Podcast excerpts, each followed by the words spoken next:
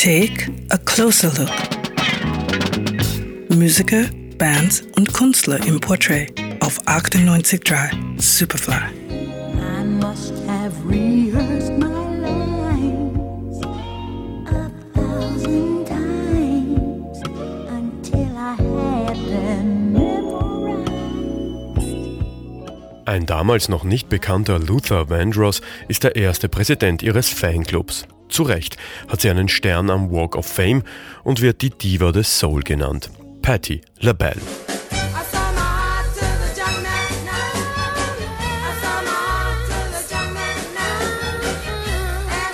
Anfang der 60er Jahre gründet LaBelle zusammen mit anderen Freundinnen die Girl Group The Blue Bells. Größere Hits hat sie mit Coverversionen von Danny Boy und Somewhere Over the Rainbow.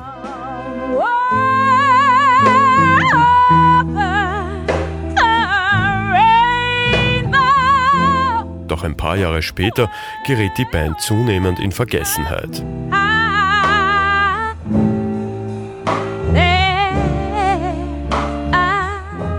Erst in den 80ern und einige Makeovers später katapultieren sich die Bluebells wieder in die Gedächtnisse der Fans zurück. Ihr Auftritt als erstes afroamerikanisches Trio in der New Yorker Metropolitan Oper 1974 geht in die Geschichte ein.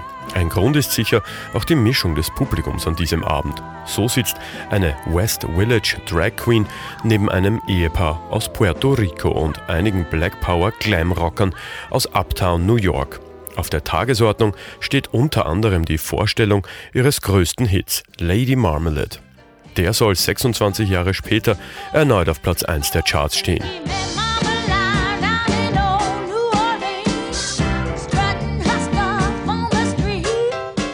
Wenig später löst sich das Trio auf und LaBelle beginnt ihre erfolgreiche Solo-Karriere.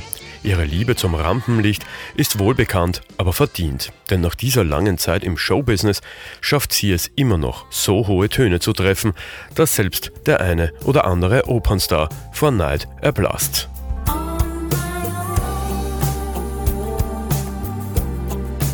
On my own. 98 Dry Superfly. We love music.